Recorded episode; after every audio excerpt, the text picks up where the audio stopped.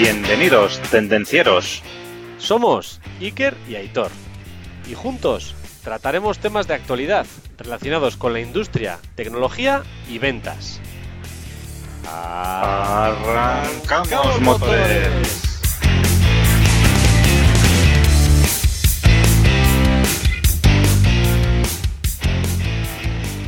Buenos días, buenas tardes, buenas noches, buenas madrugadas, Aitor. Hola Iker, muy buenas tendencieros. Aquí estamos arrancando con los motores arrancados a tope, con las velas desplegadas, cogiendo el aire para nuestros generadores eléctricos. Las turbinas e- hidráulicas a tope, también las tenemos. Estamos a tope de consumo.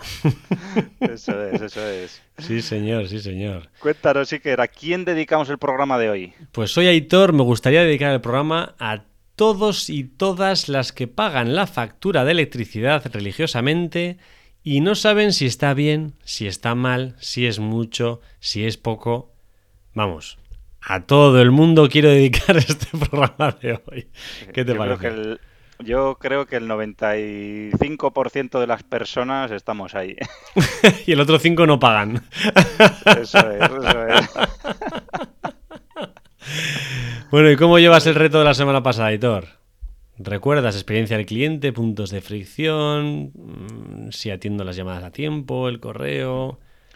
Bueno, Iker, yo he de decir que lo intento, ¿vale? Ya la gente ya está que ya ha vuelto a tope, ya está todo el mundo pidiendo cosas, reclamando cosas, oye, ¿para cuándo? Eso es buena señal también, ¿eh? Y bueno, pues yo intento ahí eh, atender las llamadas y los correos lo antes posible y yo doy todo lo que puedo para dar la mejor experiencia a todos mis clientes. O sea que un saludo también a todos mis clientes. Así me gusta. Un saludo también yo. Bueno, y continuando, Iker, tenemos el ebook Construye tu marca en LinkedIn. ¿eh? Solo, eh, solo gasta un poquito de electricidad el descargárselo, ¿vale? Nada más. ¿eh? Mucho Por menos que un pues, Bitcoin, que generar un Ethereum, mucho menos. Un poquitín nada más. Eso es, nada, un poquito, la descarga, un clic. Y nada, antes de comenzar, pues oye, recordar a todos que nos pueden encontrar en tendencierosindustriales.com, nuestro canal de YouTube, obviamente, que está súper bien, en LinkedIn, en Instagram y en, yo creo que en todas las plataformas de podcasting. ¿eh? Ya sabéis, darle al me gusta, ¿eh? para que nuestro contenido aparezca más gente. Suscribiros, darle al like, compártelo.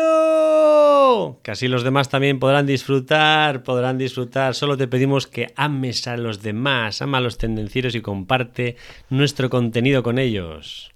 Así es, aportar vuestro granito de arena. Y sin Y más, y que... sin más... Arrancamos motores! motores! Sí, señor. Hoy vamos a hablar, como ya hemos anticipado un poquito, cómo funciona el mercado eléctrico en España y por qué está tan cara la electricidad. Esperamos aclarar algo a nuestros queridos tendencieros. Yo creo, Iker, que si los tendencieros escuchan este podcast, van a salir de muchas dudas porque vamos a aclarar todos los conceptos, bueno, o por lo menos algunos. ¿eh? Esto nos ha dedicado un tiempo el, preparar todo esto. ¿eh? Y entonces, por empezar, ¿no? El explicar un poquito, pues oye, que el sistema eléctrico pues recoge toda la fase desde la generación, el transporte, la distribución, la comercialización y estas actividades, aunque se llevan a cabo de forma separada, cada una de ellas tiene sus complejidades, sus particularidades, pero no se puede entender el mercado eléctrico de las unas sin las otras. O sea, hay que comprender todas ellas, ¿vale?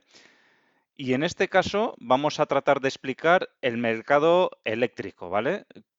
Y sobre todo una cosa muy importante y que hoy en día estamos escuchándolo en las noticias día sí día también, pues oye, cómo se fija el precio en el mercado mayorista de la electricidad, ¿vale?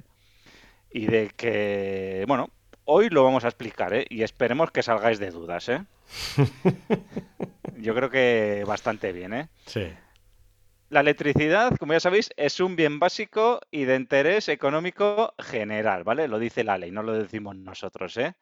Sin electricidad, pues oye, no nos podíais estar escuchando, ni viendo, ni siquiera podíais ver eh, en el móvil, no tendríamos internet tampoco, y entonces, pues bueno, sin la electricidad, pues oye, nadie concibe pues llegar a casa y poder dar la luz, ¿no? O tener la cerveza fría en el frigorífico. Qué importante. Entonces, todos damos por hecho que tener electricidad, pues tenemos que tenerla sí o sí porque lo valemos, pero realmente pues no somos muy conscientes del viaje que realiza la electricidad hasta llegar a nuestra casa. Entonces, Iker, para empezar a introducirnos en el tema, eh, ¿qué agentes intervienen en el, en el mercado eléctrico? Arranca. Pues como ya has comentado, existen diferentes agentes en el mercado eléctrico español. Cada uno de ellos tiene sus funciones concretas que hacen que la electricidad llegue a tu casa.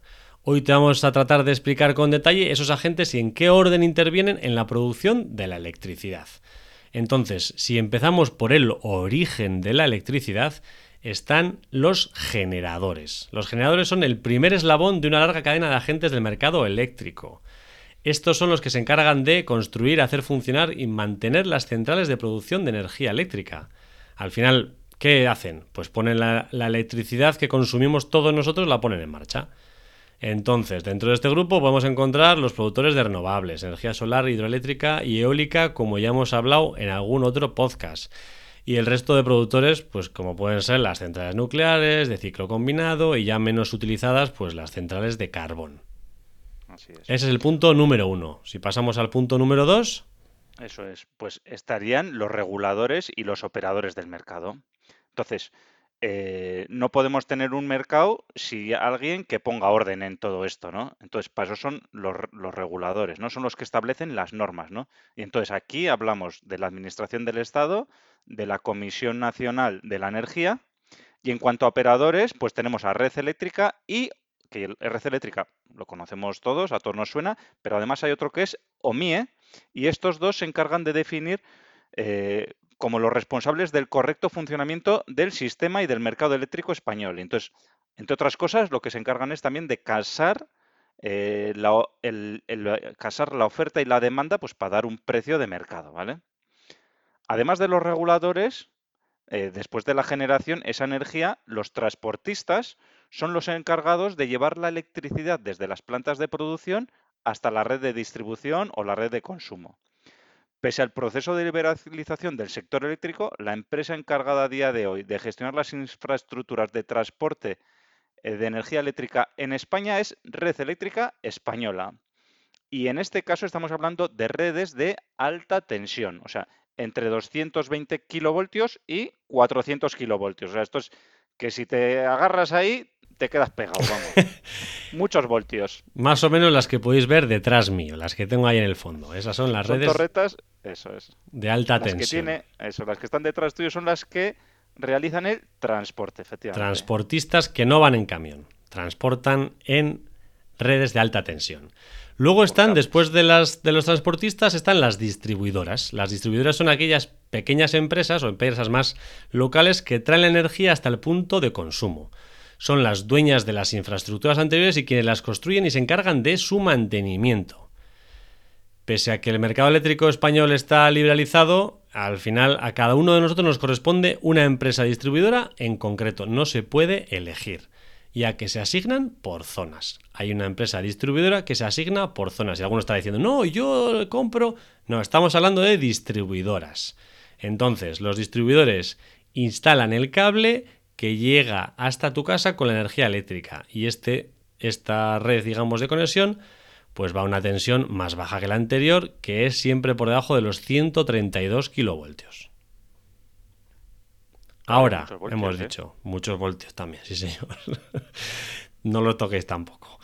Entonces, hemos dicho, no, yo le compro otro. Aquí empiezan a entrar las comercializadoras, que es a quienes compramos la electricidad. Esto sí que está liberalizado. Puedes comprar la electricidad a quien quieras, a una empresa de tu localidad, a una empresa a 100 kilómetros o a 500. Estas venden la energía que producen y distribuyen las distribuidoras que antes hemos comentado. Y luego estamos los tontos, que somos nosotros, los consumidores domésticos, que pagamos religiosamente todo lo que os vamos a ir explicando en el punto posterior. Bueno, primer punto visto, agentes del mercado. Y ahora vamos a ver, antes de entrar en más detalle, eh, cuáles son los componentes de la factura eléctrica. Esto es un poco para que hagáis una visión general, ¿vale? Entonces, ¿qué estamos pagando? Eso es. ¿Qué estamos pagando? O cuando tenemos la factura eléctrica, pues cómo está desglosada. Bueno, algunos de los costes igual no vienen reflejados exactamente, pero bueno, son parte de la factura eléctrica. Teniendo en cuenta pues los agentes implicados, pues bueno, creo que más o menos os podéis ir haciendo una idea de, de qué va la factura eléctrica y de lo que tenemos que pagar, ¿vale? Probablemente el precio de la factura de la luz no se fija solo en, en el mercado eléctrico, sino que está compuesta por multitud de partidas, algunas de las cuales son reguladas por el gobierno y, bueno, algunas son libres, otras reguladas por el gobierno y otras directamente son impuestos, lógicamente. Una factura eléctrica normal se compone, eh, la que recibimos nosotros, el término de potencia, eh, potencia contratada, el término de energía, energía consumida, alquiler de equipos, el impuesto eléctrico y el IVA.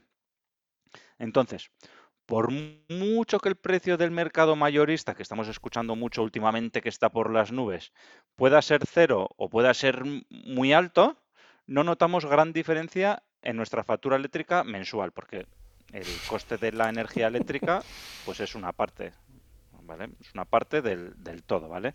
Entonces, en la factura eléctrica, en la, ahora sí, la que nosotros recibimos en nuestra casa, el 31% aproximadamente, o el 30% de esa factura, se corresponde con la producción de la electricidad, ¿vale? Con lo que pagamos a esos generadores que hemos comentado anteriormente. Luego, el otro 47% de la factura son costes que vienen regulados por el gobierno y el 22% restante son impuestos sobre lo que hemos comentado anteriormente. Entonces, aproximadamente, porque claro, si, como veremos luego y como ya todos estamos escuchando en los noticieros, pues la factura de la luz, el coste de, eh, la producción de la energía eléctrica se ha triplicado, pues lógicamente eso nos va, a, nos va, nos va a afectar a nuestra factura, ¿vale? Entonces, se puede comprobar cómo solo en torno a un tercio de la factura eléctrica está relacionado con el mercado mayorista. Entonces, los porcentajes pueden variar en función de la tarifa o de la potencia contratada que nosotros tengamos, etcétera, etcétera, ¿vale? Pero bueno, un poco pues por hacer una idea. Y por si fuera poco complicado, pues cada una de estas partes que hemos comentado, pues está dividida en diferentes partidas que os vamos a dar ahora una pequeña idea, ¿vale? Entonces, si hablamos de los costes de energía, Coste de energía. ¿Qué tenemos dentro de los costes de energía, Iker? Dentro de los costes de energía tenemos el coste de la energía de los mercados diarios. Es lo que has comentado antes, el mercado mayorista, OMIE, o M y latina E, es el operador de mercado eléctrico designado. En Europa pues se denomina NEMO. Al final, este gestiona el mercado diario e intradiario de electricidad dentro de la península ibérica. Entonces podemos entrar directamente en la página web omie.es y al final podemos ver el precio de mercado diario a día de hoy, que va variando pues hasta los 140, 150 megavatios hora tranquilamente. Y si echamos la vista atrás, como ya hemos comentado y hemos visto en muchos noticiarios, al final andaba por los 40 euros por megavatio hora, con lo cual... Hace un año, sí. Hace un añito, que sí, que el virus, que no sé qué, que no sé cuántos. Bueno, pues ahora pagamos por esto tres veces más. Es, esta web es muy interesante porque se puede ver desglosado todos los costes, todas las producciones. Realmente es una web muy interesante con toda la información eh, del mercado diario disponible y alguna más que podéis echar un vistazo. Hay unas gráficas muy interesantes. Yo eh, esta web de OMIE no lo conocía hasta que nos hemos puesto con este podcast a tope para traer esta información y la verdad es que me ha encontrado información muy interesante que desconocía totalmente. Os recomiendo que le echéis un vistazo si tenéis curiosidad. ¿eh? Muy interesante. Entonces, dentro de los costes de la energía está el coste propiamente dicho de generar de la energía, pero hay otros costes, ¿no? Está el coste también de los servicios de ajuste de red eléctrica. Entonces, estos servicios de ajuste son todos los mecanismos que tiene el operador del sistema para tener en equilibrio la generación del consumo y la electricidad que nos llega a todos. Imagina, por ejemplo, que la mayoría de las centrales están en el norte, ¿vale? Por decir algo, ¿vale? Con, centrales baratas. Y que la mayoría del consumo está en el sur, ¿vale? Si, entonces, si las redes eléctricas no tienen capacidad de transportar toda esa electricidad hasta el sur, para garantizar la estabilidad del sistema es necesario que algunas centrales del norte paren de generar, no generen tanto, y empiecen a generar otras que estén más cercanos al punto de consumo en el sur. Entonces esto va a generar ciertas desviaciones entre la demanda y la, y la oferta en la generación. ¿no? Entonces, estos servicios de ajuste se refiere a esto. Y hay más costes dentro de la energía Iker como sí, son. señor, como son los pagos por capacidad. Y estaréis diciendo, ¿pagos por capacidad? ¿Por qué? Al final hay ciertas centrales de energía que actúan como soporte, como respaldo. Entonces, claro, si tenemos una central de carbón muerta de la risa, porque normalmente no se utiliza porque es muy cara y nos cuesta mucho, lo lógico sería es que las eléctricas cogieran y dijeran, está la chapo y fuera. Pero realmente hay puntos de, de consumo en las que son necesarias. Entonces, pagamos también a estas centrales de energía para que mantengan abiertas las mismas. Entonces, aunque no trabajen y no produzcan, hay que pagar para mantenerlas disponibles. Eso es porque en un momento determinado podemos tener un pico y hay que tirar de ellas. Y luego, pues eh, hay otros costes. Hay que pagar también al operador del sistema y al operador de mercado, que no son gratis, no, no son gratis. Entonces, al final financiamos tanto la actividad del uno como la del otro, y esos costes, pues hay que pagarlos. Así es. Y esto está, estas partidas que hemos comentado están dentro de los costes de la energía. Exacto. Ahora, peajes y costes en el transporte y distribución eléctrica. También hay que pagar la distribución. Entonces, en España es Red Eléctrica Española, que, pues bueno, es un monopolio, es lo que hay, y hay que pagar un peaje por el uso de esas redes. Con lo cual, geográficamente, pues hay que pagar. Eso es.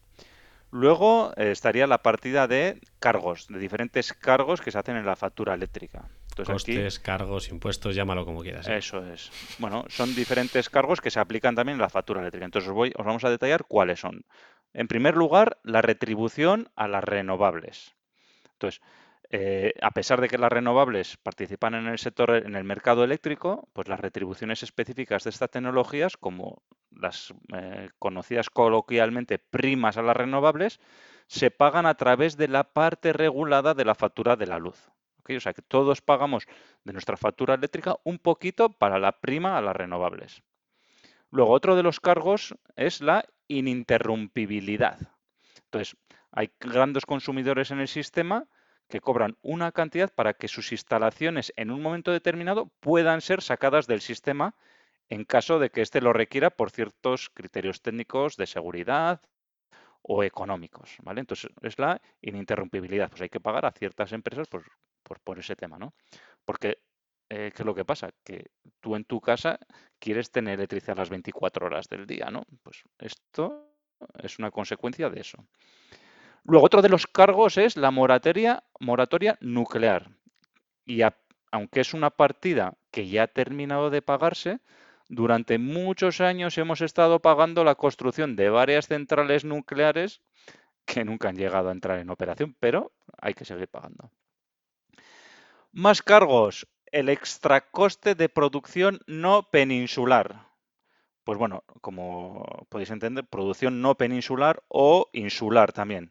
Pues imaginaros en las islas eh, que pueden ser pues las Baleares o en Canarias, por ejemplo, o en Ceuta y Melilla, se me ocurren así, no sé, seguramente hay otros, perdonadme los que vivís, los que sois españoles y vivís en áreas que no os he mencionado, ¿vale? Pero hay ciertas áreas, pues imaginaros en una isla es muy difícil generar electricidad al mismo coste que eh, lo que nos supondría eh, generarlo en la península ibérica, ¿no? donde tenemos centrales nucleares, eh, grandes parques eólicos, grandes parques de paneles solares, etcétera, ¿no? Pues entonces, más o menos viene, eh, hay unos costes, unos extracostes derivados de la actividad de producción de energía eléctrica cuando se desarrollan en sistemas eléctricos aislados de los territorios no peninsulares. Entonces, en este caso, estos costes son financiados en un tanto por ciento en cargo a los presupuestos generales del Estado. Eh, lógicamente, pues oye, nosotros tenemos la suerte de vivir en la península, nuestros costes son bajos, pero si tengo la suerte de vivir en una isla, pues hombre, Eso te iba a tampoco- decir. La suerte la tampoco tienen que- ellos.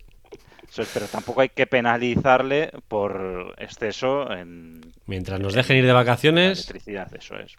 Tenemos otras cosas. Si no, nos tendrían que subir la factura de las vacaciones. No puede ser tampoco. Bueno, pues eso lo pagamos todos. Y el último cargo eh, sería una anualidad que se hace por el déficit de tarifa. ¿Y esto qué significa? No? Pues el déficit de tarifa es la diferencia entre el monto total recaudado a través de los peajes de acceso a las redes y los cargos asociados, ¿vale? Y los costes reales asociados a dichas tarifas, ¿vale? Entonces ahí pues va a haber unas diferencias y esas anualidades, esos cargos de anualidades por el déficit de tarifa se encargan de compensar estas diferencias. Bueno, y hasta aquí estos costes. ¿Qué más costes? Estos los cargos. ¿Qué más pagamos? ¿Qué más pagamos? Pues también pagamos el alquiler del equipo de medida que es una de las pocas cosas que entendemos cuando llega la factura eléctrica. También pagamos el margen de la comercializadora, porque tampoco trabajan gratis. Ellos también necesitan ganar una margen, ¿no? También pagamos eso. ¿Y qué más pagamos? Pues también pagamos impuestos, hombre. ¿Cómo no vamos a pagar impuestos? ¿Estamos locos? Hacienda somos todos, sí. Que... Hacienda pagamos todos. No sé si lo somos, pero vamos. Eh, no entremos en detalles. Entonces, dentro de los impuestos está la tasa municipal, que al final es un impuesto que sirve para pagar el uso del subsuelo municipal. Mm, ya está. Como usar el subsuelo, a pagar. El impuesto eléctrico, que al final se creó en su día para financiar el carbón, pero ahora va a las comunidades autónomas y esto se aplica en la factura y es, pues, como le gustaría a Hitor, un, 5,1126962%. Así para ser exactos. Exactamente. Ni 5,10, ni 5,11, ni 5,12.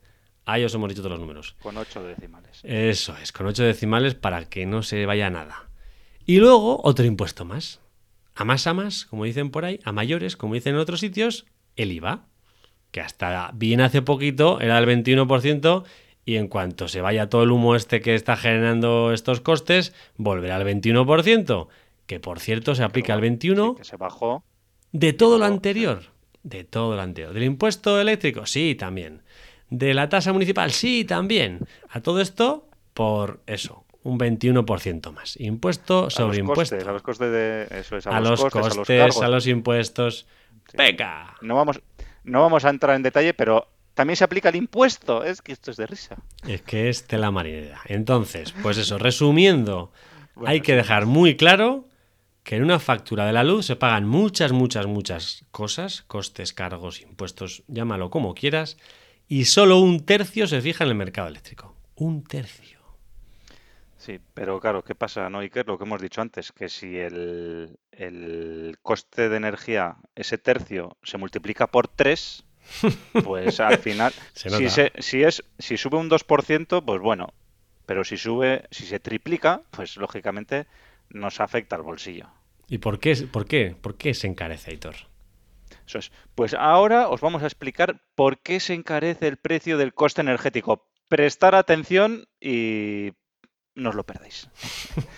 Como hemos comentado anteriormente, hemos pasado de un coste de la energía en los, en los mercados primarios hace un año si miráis en la página del OMIE que hemos comentado antes, estaba sobre los 40 euros por megavatio hora. Y ahora mismo andamos sobre los 140 euros por megavatio hora aproximadamente, pero cuando escuchéis esto, seguramente dentro de una semana, dentro de dos o dentro de un mes, pues igual ya estamos en 200 megavatio hora, porque al ritmo que va subiendo pues, no me extrañaría nada. ¿eh? Entonces, ¿este incremento a qué se debe? Pues os lo vamos a explicar ahora mismo. Este encarecimiento se debe principalmente a tres motivos.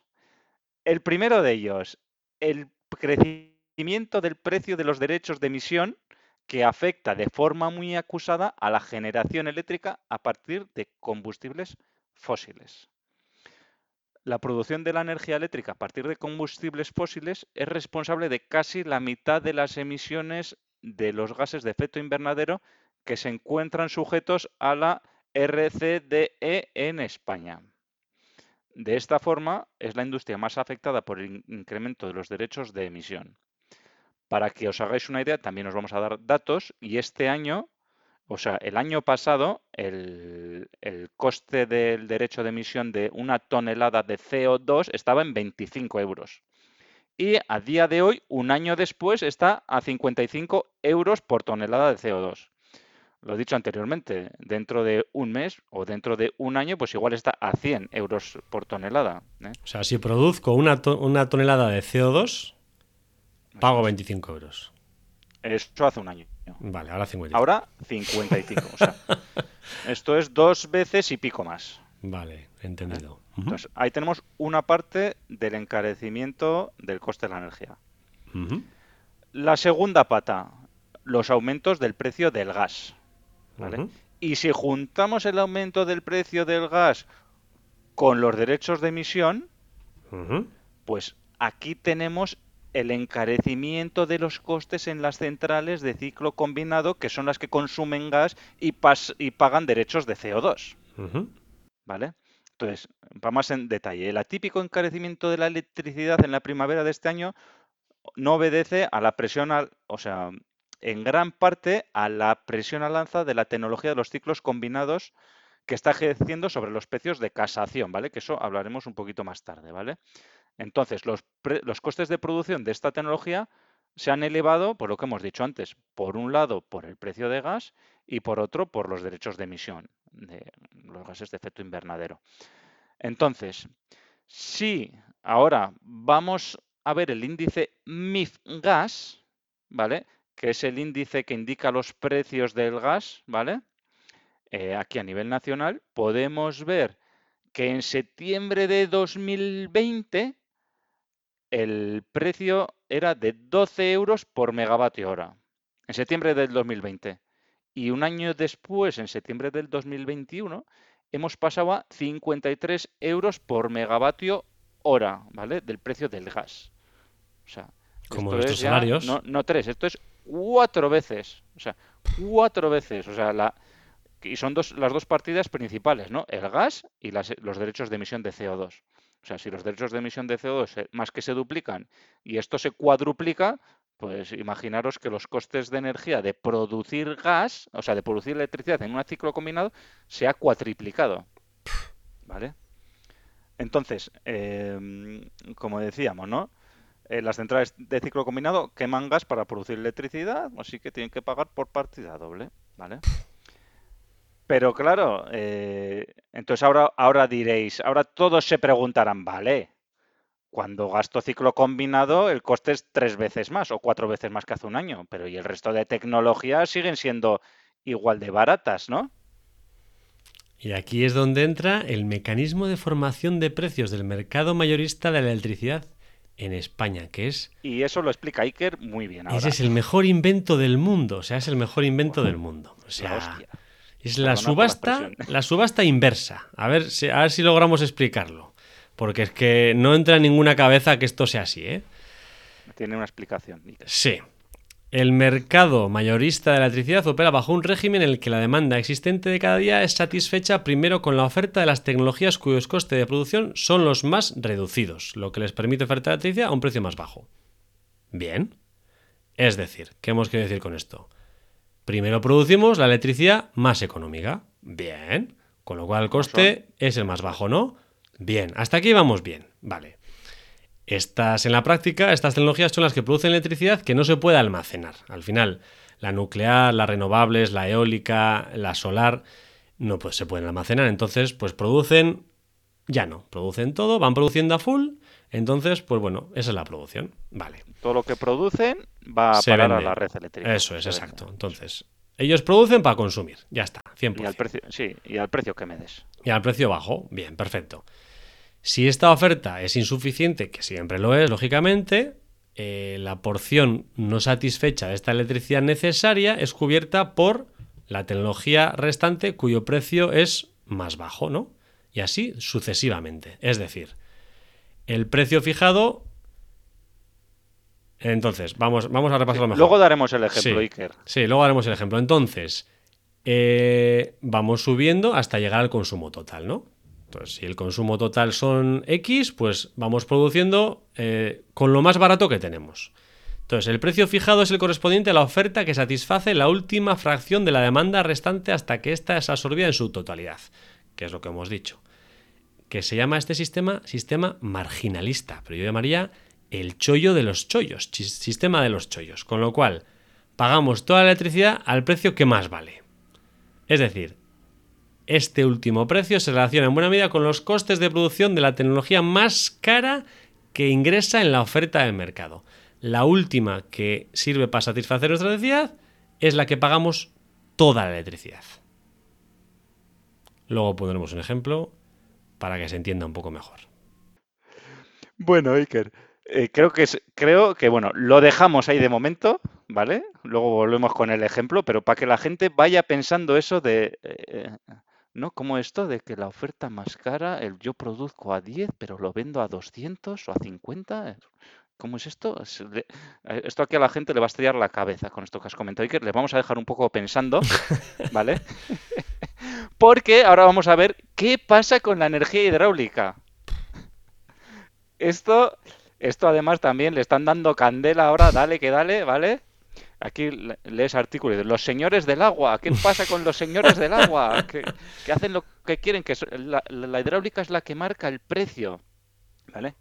Si pinchas ahí en el Google y empiezas a buscar y dices, hostia, si esto del 2021 que estamos oyendo ahora, de los señores del agua, en 2018 también pasó. Hombre. Exactamente igual. ¿Y qué pasa con esto? ¿Cómo es posible esto? Pues bueno, pues como hemos comentado anteriormente, la, fijación de precios se hace con un sistema marginalista, en el que el precio más alto que entra fija el precio para todo el mercado. Entonces, ahora pensemos que el coste de la generación hidráulica es muy pequeño, ¿vale? Es un coste muy pequeño porque son instalaciones que ya están amortizadas, etcétera, etcétera, ¿no? Entonces, eh, la ventaja que tiene la generación hidráulica es que tiene lagos y pantanos en los que se puede almacenar esta energía, ¿vale? Para utilizarla en el momento que se desee, ¿vale? Entonces, aquí de esto tenemos que sacar las centrales hidráulicas que están en ríos, porque estas sí que no pueden almacenar energía. Pero en las centrales hidráulicas como esta, que están en pantanos, podemos almacenar electricidad, ¿vale? Bueno, electricidad, energía potencial que luego convertiremos en electricidad, ¿vale? Entonces, siendo esto así, los responsables de las centrales hidroeléctricas solo tienen que hacer dos cosas para obtener el máximo beneficio. ¿Está claro? ¿No? O sea, aquí somos tontos o somos listos. Entonces, lo primero, esperaremos a las horas de mayor consumo para desembalsar, ¿vale? Cuando el precio que se demande sea más alto, ¿vale? Porque ¿para qué voy a soltar agua cuando el precio es barato? Pues si puedo, si me cuesta lo mismo en un periodo o en otro, pues suelto agua cuando el precio está bien alto, ¿vale? Y luego hemos hablado de que estamos en un sistema de precio marginalista, ¿no? Entonces, el último precio es el que, el que se lo lleva todo, ¿no? Entonces, si quiero vender yo mi energía, si sé cuál es el precio más alto, pues lo sitúo un poquito por debajo y empiezo a producir, ¿vale? Entonces sé que me garantizo que voy a vender toda la electricidad que quiera por debajo del siguiente escalón y si al final me resulta que me he gastado, no puedo producir más electricidad y pasar al siguiente escalón, pues mira, yo he producido toda la electricidad al precio más caro.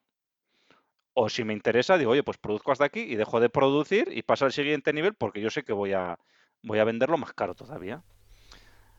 Está claro, ¿no? ¿Y si, los pueblos se quedan sin agua, a mí me da igual. Yo ya. Sí, eso es. Ya me voy de vacaciones. ¿Iker se ha entendido lo que he dicho o no? Se ha entendido perfectamente, sí, señor. Pues eso es. Esta es la razón por la que la hidráulica, cuando dicen la hidráulica fija el precio de la electricidad, aun siendo el coste de los más baratos, pues este es el motivo, porque ellos tiran ahí a, a vender lo más caro posible, lógicamente. Entonces, ¿podrían producir más? Sí. ¿Podrían producir menos? Sí. ¿Se podía vender a un precio más barato? También. ¿Se va a vender a un precio más barato? No. ¿Por qué? Porque estamos en un sistema marginalista. Y esto, y la avaricia de los consejeros de esas empresas, es lo que ha llevado a vaciado de pantanos en temporadas veraniegas e incluso ha hecho que haya habido pueblos que han tenido que sufrir restricciones de agua por este motivo, que lo hemos oído en los noticieros. O sea, tela, tela, telita. Yo es que con esto, Iker, me caliento. Normal. y encima, sin Pero agua, que- no te puedes enfriar. Sí, eso es. Pero esto, Iker, decimos, no, es que los señores del agua, los señores del agua. Pero es que esto va de cojones a todos los participantes del mercado. O sea, porque tú me dirás la central nuclear, por decir algo, o el señor de los paneles eléctricos o de los generadores em, de los, de los generadores eólicos que hace un año vendía la electricidad a 40 euros el megavatio y ya le costaba X, este año le sigue costando X producir, pero está cobrando 140. ¡Wow! ¡Venga! Vamos, dinerito. Perdóname, Iker, que me caliente. Y es normal, normal. Si es que entre los costes y el sistema marginalista de los chollos mundiales eh, es alucinante. Yo creo, Iker, que ha quedado bastante claro, pero Vamos a ir con un ejemplo. ejemplo. Vamos a ir con un ejemplo. para Entonces, que ya quede claro, sí, vamos a ponernos ciertos números para que se vea realmente cómo funciona el sistema marginalista. y esto, Iker, ten en cuenta que no es un invento de España. Esto No. está marcado por Europa. Hmm. Ojito. Sí, sí. Que el sistema no tendría que estar mal. Si realmente se compite legalmente, no tendría por qué estar mal. Realmente, pues bueno, lo que pasa es que hay unas ciertas reglas que no, que no, que no funcionan. Entonces, vamos a suponer que la energía que necesitamos en un día son 100 unidades de energía. ¿Vale? Vamos a suponer entonces que la nuclear y las renovables pujan en ese mercado a 0 euros. Esto coloquialmente se conoce como pool eléctrico. Es decir, dicen yo pujo a cero, entro en el mercado, voy a producir todo lo que puedo producir porque es lo más lógico. ¿Y vendo a cero? No. Luego os explicamos. No vendo a cero. Pujo, pujo a cero. Entonces vendo seguro. Vale. Porque las renovables, como no se puede almacenar ni el viento ni el sol, ni la energía nuclear merece la pena para las nucleares centrales, pues producen todo. Entonces, nuclear y renovables pujan siempre a cero para entrar en el mercado. Perfecto. Para vender sí o sí. Para vender sí o sí, lógico. Si no sería un desperdicio de electricidad o sería unos costes no, no lógicos. Vamos a suponer que entre todas ellas no llegan a 100, que es lo que pasa siempre. Nunca llegan a 100. Suman, por ejemplo, 80, que tampoco suman 80 normalmente, pero bueno, suman 80. Imaginemos que suman 80, ¿no? Entonces entra después la termosolar, que sí se puede almacenar por periodos cortos, pero se puede almacenar porque con los tanques térmicos y demás, bueno, da igual. Entra la termosolar y dice, bueno, yo como también quiero entrar porque solo puedo almacenar dos días, 20. Cobro 20 pavos. 20 unidades. 20 Vale. euros o por unidad. eso 20 es. euros por unidad, exacto. Entonces, como tampoco hay suficiente, imaginemos que con termosolar podemos llenar otros 10, con lo cual llenamos a 90 unidades producidas, entra la hidráulica, entran los amigos de Aitor. Recordemos que necesitamos 100 unidades Eso es. de consumo, porque vamos a gastar 100 y solo llevamos 90. 90. Con lo cual tiene que entrar el siguiente escalón más caro, que en este caso puede ser la hidráulica, que la tenemos almacenada y podemos usarla cuando queramos. Entonces, bueno, 20 no es muy caro, no funcionaría el ejemplo editor, pero entra, entra la hidráulica, aguanta el ciclo y dice, bueno, pues entonces vamos a poner 40. Pues vamos a poner 40 porque también quiero entrar. Cobro 40 euros por unidad. Pero claro, lagos son, son limitados los que tenemos, con lo cual puedo producir 5 unidades. Con lo cual me quedo en los 95. ¿No? Hemos llegado a 95. Claro, liada 95, pero necesitamos 100. No podemos decir, señores, ustedes de allí apaguen las luces. No, hay que producir 100. A los del sur, que ya les va bien que tienen mucha sol Que durante tienen el día, les sol. apagamos la luz. Eso es. Y si tienen calor, pues que no salgan de casa. No, no es, ¿no? No es lógico, ¿no? Pues entonces hay que llegar a guardia 100. y- Entonces, arrancamos los motores, no, arrancamos las centrales de ciclo combinado. Las amigas del gas, las amigas de las emisiones, con lo cual, pues para llegar a los 100 unidades, arrancamos estas centrales y, como son muy Oh, caras, muy mío. caras, ha subido milagrosamente, hay que pagar 140 euros por unidad. Bueno, es lógico, ¿no? Entonces, claro, si unas son a 0, otras a 20, otras a 40 y solo 5 son a 140, pues el precio medio tendría que ser, no sé, me lo invento, 35. ¡No! Ahí está la gracia del sistema marginalista. No, no, no, no. Pagamos todas a 140. La nuclear, la hidráulica, la termosolar, la eólica, 140. Es de Así vergüenza. es. Cuando tendría que ser la media de coste de lo producido. Si este es el coste, esto es lo producido, pago esto. No pago 140 por toda la energía. 140 hoy. Dentro de un mes ya veremos. Y Pero es luego que este no sistema sé si- en sí mismo ya es una, vamos, Es un poco aberración, sí. Y luego, esto hay que de- decir también, Iker, que no sé si lo hemos comentado, esta subasta se hace cada hora, ¿vale? Entonces, cada hora se hace esta subasta. Entonces, por eso no es un precio para todo el día, sino que es cada hora, ¿no? Entonces, ahora a las 12 de la mañana tenemos una, un coste, a la 1 otro, o sea, se va calculando, ¿no? Esta hora en función de... Durante las horas de sol, pues van entrando más energía solar, más eólica, a las noches la energía solar pasa a cero, y luego incluso si hay necesidad, incluso también se importa de otros países la electricidad. Y cada hora se hace este cálculo de- del coste de la electricidad. Bueno, Iker, espero ya que con este ejemplo la gente lo haya entendido. Entonces, yo mi conclusión, ¿vale? Yo voy a ser bien pensado, ¿vale? Entonces, me imagino que este sistema se ha creado para generar más competencia y que genere más oferta de producción eléctrica y de este modo bajen los precios hasta que case oferta con demanda, ¿no? Entonces dices, hostia, eh, si yo produzco, imagínate, energía solar a 10 y la puedo vender a 140, pues me pongo a hacer parques solares como churros y amortizo la instalación en 10 años, no, en 2 años, o en un año, o en 6 meses, ¿no? Entonces, un poco la teoría yo creo que va por ahí, ¿no? De casar un poco eh, oferta con demanda. Pero claro, hay que tener en cuenta que crear una planta de generación ni es rápido ni es económico. Y mientras se llega a este momento, pues las productoras de electricidad haciendo su agosto, como hemos dicho. haciendo, están haciendo su verano. ¿eh? Y como hemos dicho las hidráulicas, les llueve del cielo el dinero. Ah, venga, ahí está, ahí estamos, venga, dinero. Pues todo esto, Iker, que este ejercicio que hemos hecho hoy, para que pues ni idea. Pero bueno, un poco pues para que nos informemos todos ¿eh? y conozcamos un poquito de dónde vienen las cosas, ¿no? Y por lo menos pues para que seamos un poco críticos con esto, ¿no? Eh, pero mucho más, pues bueno, yo creo que no sé si, si podemos hacer con esta información que hemos dado. Lo que sí que podemos hacer es conocer cómo funciona nuestra factura eléctrica y en base a eso, pues oye, eh, podemos tratar de reducir nuestra factura eléctrica que llega a los bolsillos, ¿no? Entonces, aquí vamos a dar tres consejos, ¿vale? El primero de todo, adecuar la potencia contratada a las necesidades reales. Eh, Mira tu factura eléctrica y dices, hostia, pues tengo contratado eh, 7,5 kilovatios de potencia. ¿no? Pues solo con bajar, imagínate tú que de 7,5 puedes bajar a 4,4 kilovatios o a 3,7 kilovatios, pues ahí vas a ahorrar un montón de pasta todos los meses, pero un montón. Entonces, mira a ver la potencia que tienes contratada y ajustala a tus necesidades. El segundo consejo, evita simultanear los consumos para poder de esta manera reducir la potencia contratada. Entonces, cuando tú en tu casa tienes el frigorífico que está todo el día puesto, pones el horno, encima pones los fogones para cocinar, además del horno, otra cosa. Al mismo tiempo pones el lavavajillas, la lavadora y la secadora. Pues hombre, ahí estás, vas a necesitar los si- 7 kilovatios o los 10 o los 27 kilovatios que tengas porque lo pones todo a la vez. Pero si en lugar de hacerlo de esa manera, pues evitas simultanearlo y dices, oye, pues si pongo el horno no pongo la secadora.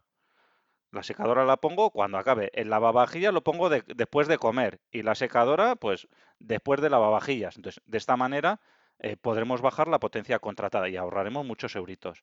Y por último, pues bueno, ahora que está de moda también, eh, ahora obligatoriamente pues tenemos todos, eh, por lo menos los del PVPC, eh, horas valle, horas punta y horas, ¿cómo se llame? Superpunta. Pues podemos desplazar los consumos que hagamos a las horas valle. Entonces, oye, pone lavavajillas a partir de las 10 de la noche.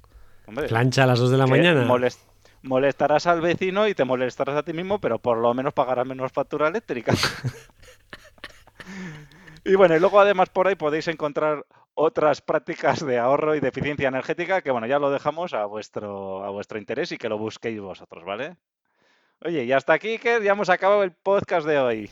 Sí, señor, ya hemos recopilado toda la información acerca de la electricidad y lo cara que es y los motivos.